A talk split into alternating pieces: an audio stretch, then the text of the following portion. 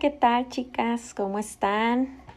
Es un gusto poder saludarlas nuevamente y tener este espacio que, que, me encanta poder compartir con ustedes un poco más de mis procesos, de lo que Dios ha restaurado en mi vida y de lo que Dios ha transformado en mi corazón y de las nuevas formas en que Dios me permite ver las cosas, hacer las cosas, sentir las cosas. De verdad, de mi corazón les comparto que estar sujeta a la mano de Dios y saber que, que es Él el que te acompaña en tus días y tus noches, en tus momentos más difíciles y también en los más felices, es, es un gozo constante con el que se puede disfrutar de todo tiempo, aún en la adversidad. Hoy quiero platicarles un poquito de, mi proceso como esposa. Y este podcast lo titulé La esposa que fui. Así que si es la primera vez que me escuchas, que escuchas este podcast, bienvenidas a un apapacho al corazón. Un apapacho al corazón ha nacido de un anhelo en mi corazón y, de una inspiración que Dios ha puesto en mí para compartir mi testimonio con la mayoría, la, la, mayor cantidad de personas, de mujeres que puedan escuchar. Porque quizás este proceso que ya viví te pueda servir, a lo mejor lo estás pasando en alguna otra etapa o quizás en algún punto puedas eh, llegar a experimentar una parte de este proceso.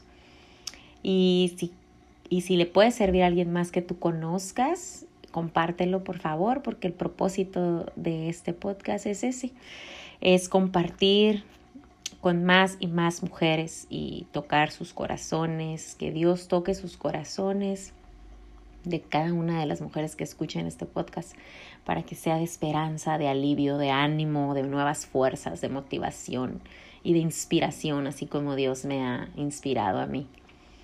La esposa que fui. Hoy te voy a hablar de, la esposa que fui por muchos años. Conocí a mi esposo a los 25 años. Y solo te voy a contar una parte de mis generales de aquel entonces, de esa etapa, porque si no, no me va a alcanzar una hora o menos para compartirte más, pero voy a hacer más podcasts y poder compartir más, estoy segura. En, ese tiempo, a los 25 años, yo era una joven con un trasfondo caótico. No había mucho orden y no había mucho conocimiento. Obviamente no había sabiduría. Mis decisiones eran arrebatadas, impetuosas, eh, rebelde. No tenía bases de familia no las había tenido en mi crianza y por lo tanto pues no había eso en mí, no había ese entendimiento ni esa formación en mí. Crecí hasta los 10 años en un modelo de familia muy peculiar por decirlo así, pero era un modelo de familia disfuncional, típicamente conocido hoy así. Mi mamá era una mujer independiente en toda la extensión de la palabra. Te hablo de independencia económica que es lo más fuerte que puede haber una división en un matrimonio, pues es, es, una economía, unas finanzas divididas, porque eso alimenta un ego falso que te hace creer que eres autosuficiente y que la persona con la que compartes tu vida no es eh, parte de tu vida, sino es como, como cuando tú lo necesites, que bien, y cuando no, no importa. Entonces, en ese sentido yo observaba la independencia de mi mamá era independiente para tomar decisiones, para definir sus planes, sus, proyectos, para soñar, soñaba sola, hacía sola, apartada. Y parecía ser que a mi papá no le molestaba mucho porque él estaba pues obviamente enfocado en otras cosas y estaba anclado a, a una enfermedad, al alcoholismo. Y eso a él lo llevó al final del día a perder lo más valioso que tenía, que era su familia. Para entonces, después de mucho sufrir en ese, en ese modelo de familia, mi mamá tomó la decisión de divorciarse. Y después del divorcio de mis padres, yo viví un tiempo con mi abuela materna. mi mamá puso tierra de por medio. Y yo en ese tiempo, en el proceso de mi mamá, de su separación, su divorcio, su nueva vida, ella se distanció. Eh, yo nací en Puerto Vallarta y mi mamá decidió Tijuana para hacer una nueva vida, entonces imagínate, era pues una gran distancia, ¿no? Y desde ese tiempo yo me quedé a, a, vivir con mi abuela materna. Mi abuela siempre vivió sola, así que yo siempre vi un modelo de familia así. Y para mí, pues, esos modelos de familia eran normales.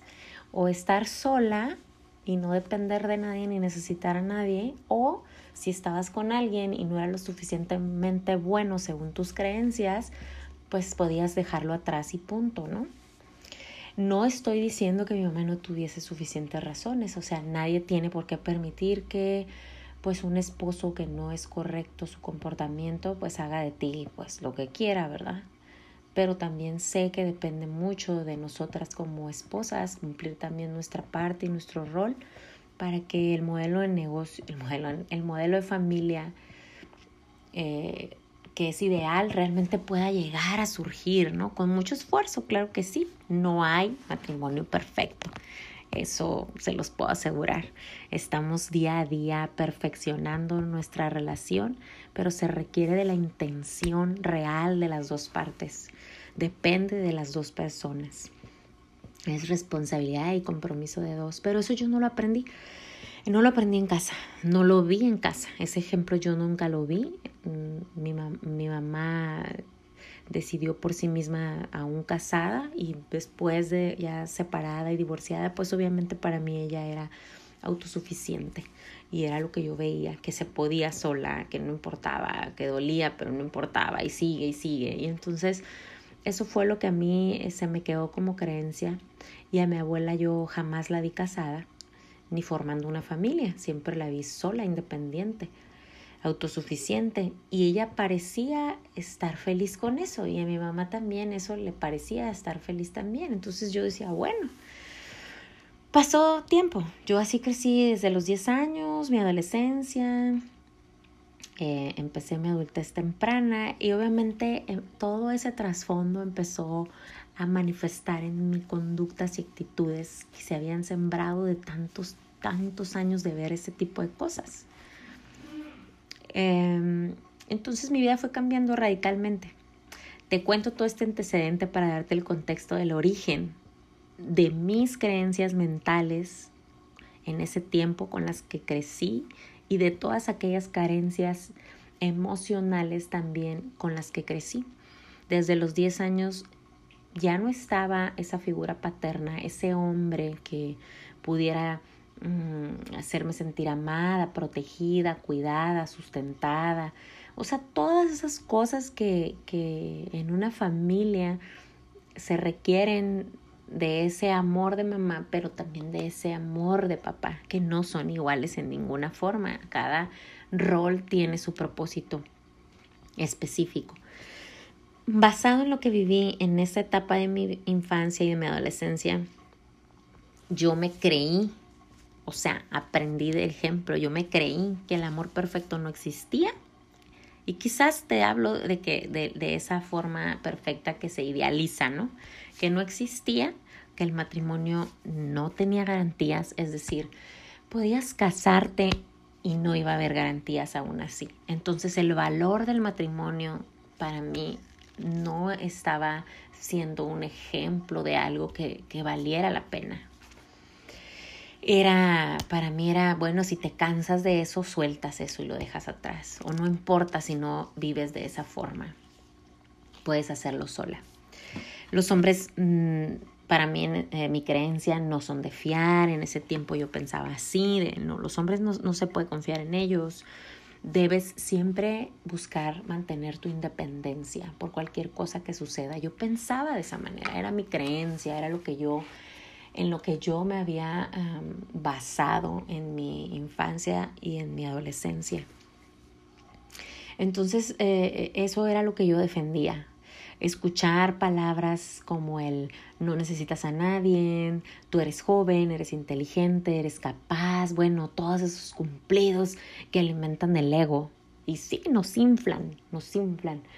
Si tú que me estás escuchando has escuchado eso en casa, en, en tu familia, si vienes de un matriarcado, imagínate. Yo con los años empecé a, a buscar la raíz de todo esto y me di cuenta que yo venía de un matriarcado súper arraigado, súper fuerte y yo nunca le había dado importancia porque no veía esas cosas. Eso fue después, muchos años después. Pero hoy sé que sí, o sea, que hasta mi bisabuela y antes de mi bisabuela no hubo familia constituida por un hombre, mujer, sólidos, matrimonio largo, duradero. No, no había eso. Entonces eran palabras de, de, independencia, de autosuficiencia, de si las cosas no suceden como tú quieres, entonces deja de esperar y haz que sucedan a tu manera, eh, no te dejes, toma el control, hazlo a tu manera, eso te va a hacer sentir más segura, eh, no sirve de nada que hagas todo por el amor si al final las cosas no salen bien y, y, la paga no es buena. Entonces estaba alimentado, alimentado todo eso en mi corazón y obviamente, pues con todo ese equipaje pesadísimo, pues ándale, llega mi esposo. Cuando me casé tenía 30 años. Ya habíamos vivido juntos cuatro años. Y mi modelo familiar era un desastre. O sea, cuando empezamos a hacer una vida juntos, mi esposo y yo, era un desastre. Yo ni siquiera estaba consciente del desastre que era mi modelo de familia. Es más, creía que estaba superior, obviamente. Obviamente, imagínate con todo el trasfondo que yo traía y lo que yo había visto anteriormente en mis generaciones, para mí mi modelo de familia era, uff, lo mejor que había pasado en mis generaciones, porque pues era lo más, este, según yo, aceptable, porque en, lo previo a, a, mi, a mi familia que había constituido, pues no había bases, no había bases. Entonces yo eh, tenía demasiado que ajustar. O sea, yo seguía sujetada a esas viejas creencias, a toda la toxicidad acumulada desde mi juventud.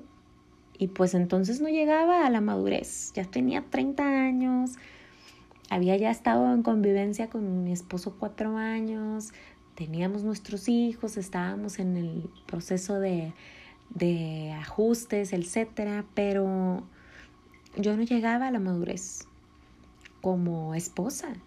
No sabía cumplir ese rol. ¿Por qué? Porque pues no tenía ninguna formación respecto a eso y el entendimiento era casi nulo. Mi esposo y yo veníamos de recorrer y de sobrevivir a grandes batallas en nuestras familias. Tanto él como yo veníamos de familias disfuncionales con, con asuntos fuertes de familia, de, de, vicios, de malos hábitos, de creencias falsas, o sea, mucho trasfondo difícil, pesado y cada uno su paquete, ¿no? Traíamos ese equipaje cargado, de acumulado, heridas que supuraban en su corazón y en el mío. Y entonces no hacíamos más que acumular entre los dos y lastimar nuestras heridas uno al otro y esas heridas ya de por sí ya estaban infectadas y no había no había remedio de parte de él hacia mí ni de mí hacia él porque para ambos era desconocida la forma en, en que podríamos construir una familia realmente en bases sólidas. No traíamos esa formación de casa. Entonces era, era buscar la forma eh, en nuestras limitada, nuestro limitado entendimiento y era una lucha incansable. O sea, no podíamos remediar mucho solos.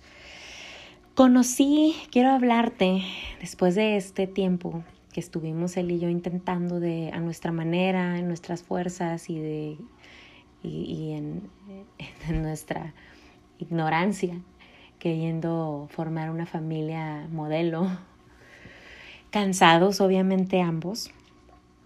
Yo estaba en una búsqueda intensa, de quería resolver, quería encontrar la llenura en mi corazón, quería la paz, quería el descanso, ni siquiera sabía que necesitaba todo eso, pero yo sabía que me hacía falta algo y que no podía hacerlo sola, que, que como vivíamos no era suficiente y no estábamos haciendo las cosas bien, me sentía desanimada, decaída.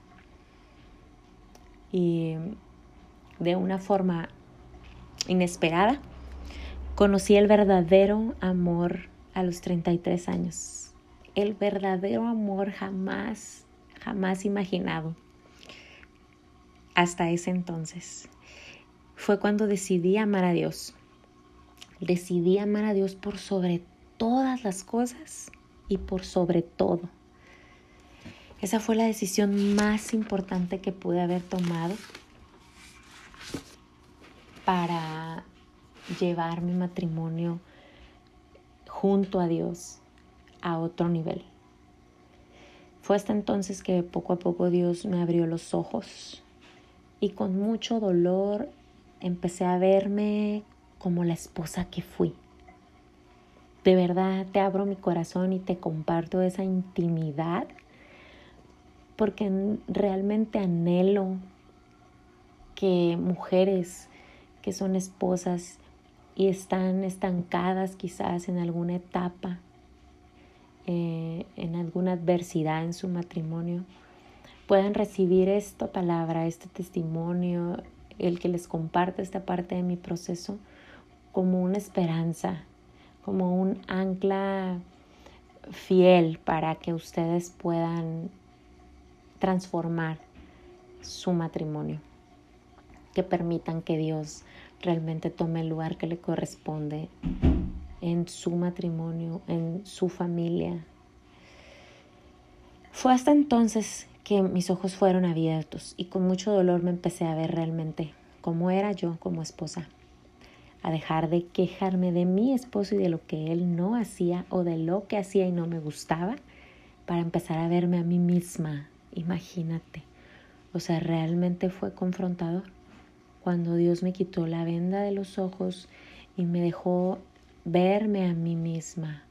No fue de la noche a la mañana, no fue en semanas, no fue en meses, no, o sea, fue un proceso lento, lento, controlado por Dios obviamente. Y Él me fue permitiendo ver poco a poco en medida de lo que yo iba abriéndome y teniendo disposición de escuchar lo que Dios tenía que hablarme. Tuve que reconocer mis fallas ante Dios y ante mi esposo, aceptar que no estaba cumpliendo con mi rol. Y ojo, no importaba que mi esposo estuviera haciendo cambios o no, yo tenía esa parte que aceptarla de, de lo que eh, correspondía a mi actitud, a mi comportamiento, a mi rol. Lo que importaba era que, que yo estuviera consciente de las cuentas que yo le iba a dar a Dios respecto a mi rol como esposa. Porque Dios ya me había enseñado, ya me había mostrado, ahora sí ya tenía yo formación, entendimiento. Dios me fue dando instrucción de lo que se esperaba de mí como esposa y no para agradar a mi esposo, para agradar a Dios, porque Él me había confiado esta familia y me había asignado este rol y además me estaba enseñando cómo hacerlo. Imagínate, no podía quedarme quieta o negarme a hacer mi parte. Dios me estaba dando tanto que yo no podía negarle a Dios nada. De verdad, Él me mostró el verdadero amor porque me hizo sentir realmente amada llena en mi corazón. Me motivó cada día, en cada batalla, en cada parte del proceso que tuve que aceptar y asimilar y reconocer lo que no estaba bien en mí y más que eso, accionar para para dejar atrás esas conductas, creencias, pensamientos, actitudes, sentimientos, permitir que Dios restaurara completamente mi corazón. Eso fue lo que me mantuvo en pie, porque ahora la que conocía la verdad era yo. Ya no había pretexto. Te hablé de mi infancia, de mi juventud, de mi adolescencia. Cuando estuve ciega, sí, cuando no sabía y podía decir, ah, es que no sabía. Pero llegó un tiempo donde Dios me habló con verdad y yo ya no podía negarme a eso, yo ya no podía seguir excusándome y negando que la, que la verdad ya era conocida por mí y mantenerme en una postura necia no lo iba a hacer. No podía quedarle mal a Dios. Yo era una esposa controladora, ansiosa, impaciente, intolerante, criticona, sin contentamiento. O sea, siempre quería más. Estaba agobiada por mi ego, cegada por mi ego, un ego enorme. Reconozco y te comparto porque he sido libre ya de eso, pero en su momento fue difícil. Era un ego enorme, era más grande que yo misma. Se había alimentado ahí por muchos, muchos, muchos años. Me lo alimentaron primero en casa, mi papá, mi mamá no, pero mi papá muy bien que hizo ese trabajo y quizás no fue consciente, pero él alimentó ese ego. Después, cuando entré a la escuela, maestros, yo buscaba eso y el reconocimiento. Y era buena para recibirlo. Entonces, ese ego tan grande, tan inflado, me estorbaba, no me dejaba ver mi creencia me hacía convencerme que entre más grande fuese, mejor me iba a sentir yo, más segura iba a estar. Competía por tener la razón. Eso hacía con mi esposo. Quería estar encima de él y ganarle en cualquier discusión, por más tonta que fuera. Para mí eso era lo que me daba más seguridad. Obviamente él no entendía eso. Y cuando yo lo hacía no estaba consciente por qué realmente lo estaba haciendo. Todo esto lo fui descubriendo en mi proceso. Si mi esposo me pedía algo para servirle, desde pásame un vaso de agua o mm, me hablaba y me pedía un favor, puedes ir a hacer este, este, este trámite, esta diligencia, este mandado, o ven para acá por esto, el otro, para mí era una molestia. Mi creencia me arrastraba a creer que quería controlarme y utilizarme y darme menosprecio. Es decir, quitarme el valor. Yo quería que me sirviera él a mí, porque esa era mi creencia. Mi capacidad en pensamiento no me dejaba ver que servir a mi esposo no tenía nada de malo y que yo había sido creada para ser su ayuda idónea pero a mí eso no, no, o sea, eso era nuevo para mí. Entonces, ¿qué pasaba? Si yo no recibía de parte de él palabras de amor, las exigía. Y si no se daban, buscaba la forma entonces de restarle a él esas cosas que a él le agradaban. Por ejemplo, si él, yo no sentía que fuese lo suficientemente detallista, atento, romántico, empalagoso, como tú quieras que sea tu esposo. Así yo quería que fuera el mío. Porque ese es mi lenguaje de amor. Después te voy a compartir ese otro proceso. Entonces, ah, pues él no hacía eso por mí, porque pues ya entendí que, que porque él jamás tuvo esa, esa forma de amor en su casa, nunca se dio. Entonces él no aprendió eso en casa tampoco. Y para él era normal no hacerlo, no pasa nada. Pero para mí no. Para mí era exasperante. Era crisis existencial. ¿Cómo era posible que este que era mi esposo no pudiera estar encima de mí halagándome y inflando mi ego? ¿Cómo es posible si es mi esposo? Entonces yo quería manipular eso y que fuese a fuerza. ¿Y qué pasaba entonces? Su lenguaje de amor es el servicio. Entonces, si él no me daba mis palabras de amor y, de atención y tiempo y todo, pues yo no le daba servicio. Entonces era, pues no hay comida, no hay ropa, me explico. Quizás te parezca familiar.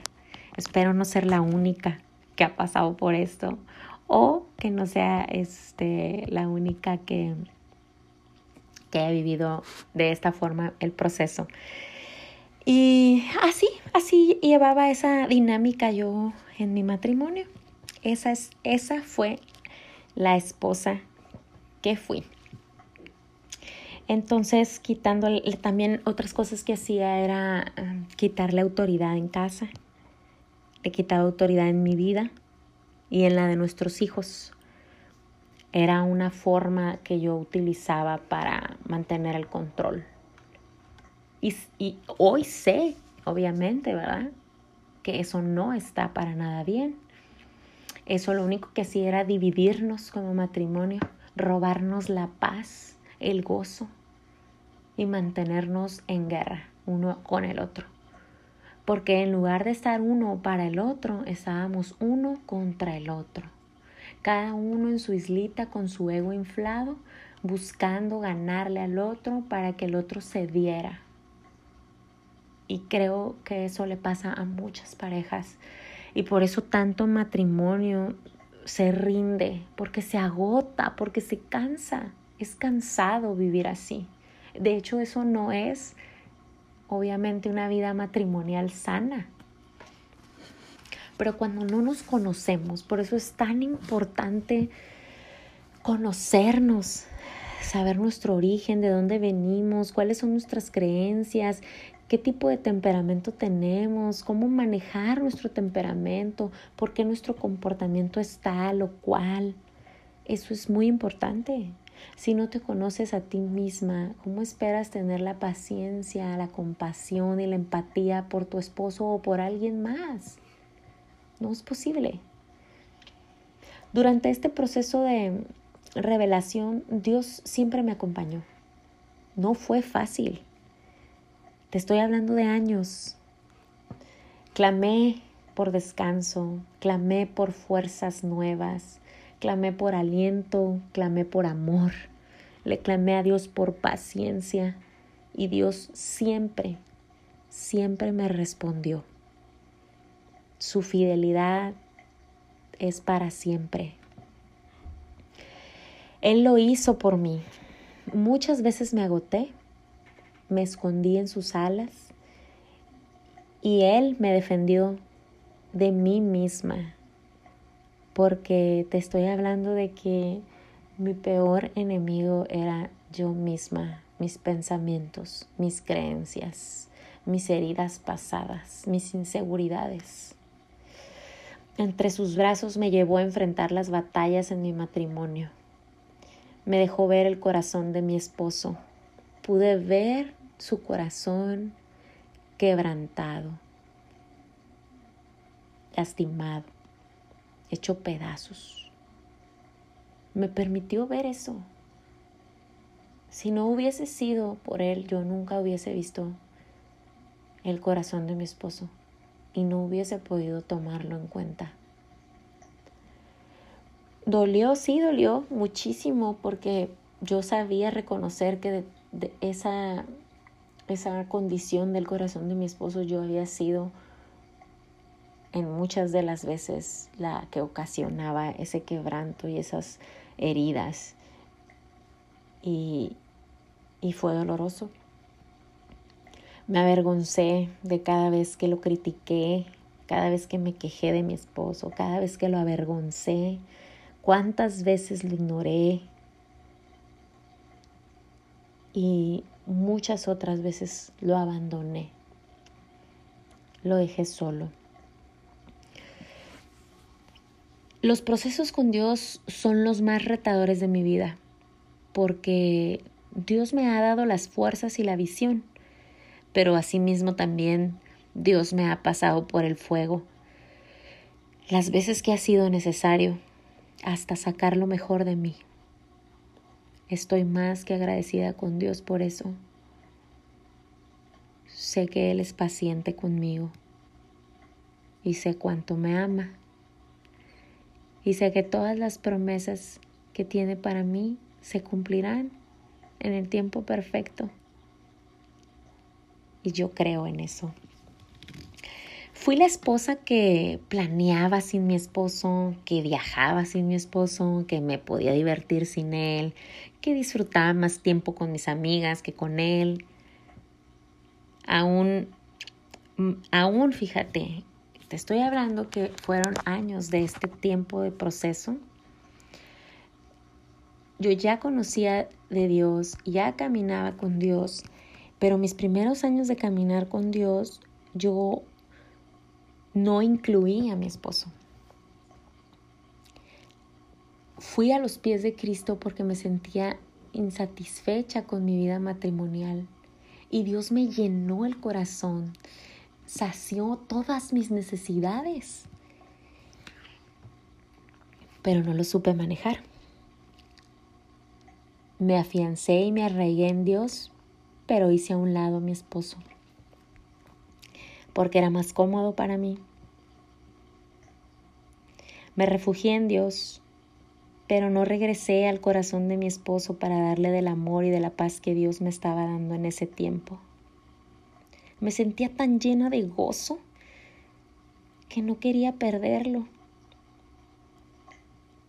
Y lo cuidaba. Lo cuidaba de mi esposo en lugar de darle a mi esposo de ese gozo.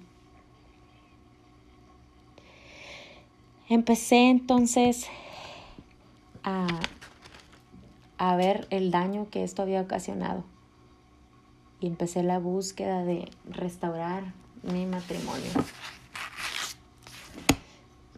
Entonces, una vez más, Dios abrió mis ojos a otra etapa del proceso. Tocamos fondo. Y llegó la prueba más difícil. Tocando fondo fue cuando Dios me pidió una entrega total. Solté mis miedos, mis inseguridades, mis fuerzas, mi ego, mi super yo y me rendí. Solté todo, todo aquello que me daba una falsa seguridad. Y le di su lugar a mi esposo, así tal cual Dios me lo pedía. Dejé atrás la creencia de que ¿Cómo iba a darle yo la autoridad a mi esposo en tantas cosas que según yo él no estaba listo? No iba a saber qué hacer, no sabía hacer las cosas como yo, es que no me entiende, hay cosas que mi esposo no entiende, me cuestionaba. Pero lo hice, lo hice como un paso de fe y de obediencia, porque de verdad desde el primer día a Dios no le puedo negar nada. Me ha dado demasiado. Hoy me río de mí misma por los años que fui esclava de mis propios pensamientos y de mis sentimientos. He aprendido tanto, gracias a Dios. Me perdoné por todo lo que fui como esposa y le pedí perdón a mi esposo un perdón con arrepentimiento real y accionado. ¿De qué se trata? No era solo, oh, lo siento, una disculpa por todo lo que te hice o por todo lo que dejé de hacer por ti. No, se trataba de algo genuino, con acciones de cambio, dejar atrás tantas cosas, cuidar las actitudes, las palabras, poner mucha atención en la intención de mi corazón en cada cosa que hacía. Un perdón real. También yo decidí en mi corazón perdonar a mi esposo y lo he perdonado con acción diaria, sin cesar, todos los días, por cualquier cosa que, que mueva mis emociones o mis pensamientos, decido en el momento perdonar y soltar no acumular nada, nada más de equipaje. Decidí darle el control a Dios en cada detalle.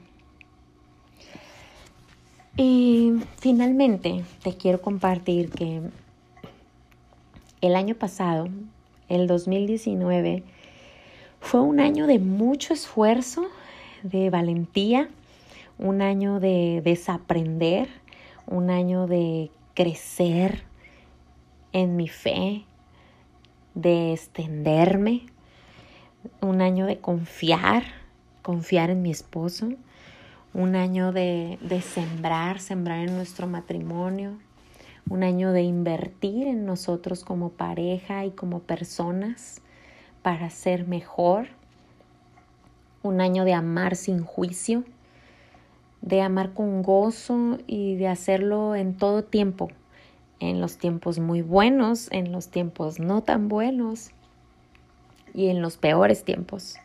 Amar así como Dios lo hace conmigo. Él me ama siempre y me ha amado siempre.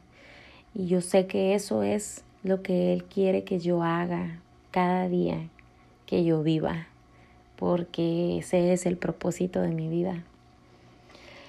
La prueba de amor más importante es aquella que se le ofrece a Dios. Esa es la prueba más importante. 2020 hemos vivido el fruto de la obra del Señor, que todo lo puede, que todo lo hace posible para el que cree. Aún hoy hay mucho, mucho que sembrar, pero sé que hay mucho más por cosechar. Y no solo para mí, para mi esposo, para nuestra familia, sino para nuestras generaciones y para toda aquella persona que quiera saber, conocer y escuchar de las promesas de Dios a nuestra vida. Pero la esposa que fui ya no está invitada a esta etapa, ya no es parte de nuestro matrimonio. Esa esposa se quedó atrás. Y hoy dedico a Dios la esposa que soy día a día y la que seré. Eso me da motivación suficiente, razón suficiente para dedicar realmente toda mi intención a cumplir mi rol como esposa, como ayuda idónea de mi esposo y entregarle a él la autoridad en casa porque Dios se la dio primero. Gracias a su infinita gracia en mi vida y en mi matrimonio es que hoy puedo disfrutar de muchas cosas más que Dios me ha permitido ver. Confiada estoy en que Dios poco a poco le revelará a mi esposo también mi corazón. Yo ya pude ver el de él, pero yo sé que Dios va a darle a él revelación para que él pueda ver mi corazón. Y lo dejará ver en mí la transformación que solo un Dios todopoderoso puede hacer. Y te comparto que este mes de junio celebramos 14 años juntos. Pero yo tengo la certeza que este año es el inicio de la mejor etapa de mi matrimonio, de nuestro matrimonio.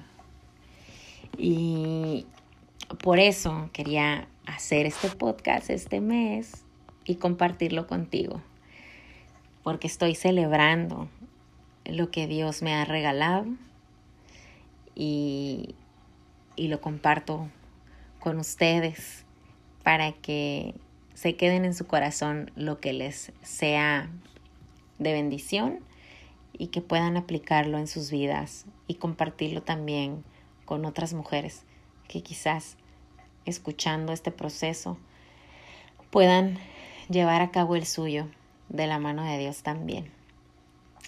Les agradezco que me acompañaran en, esta, en este episodio número 3 y próximamente pues realizaré otros procesos para compartir con ustedes en podcast. Un apapacho al corazón.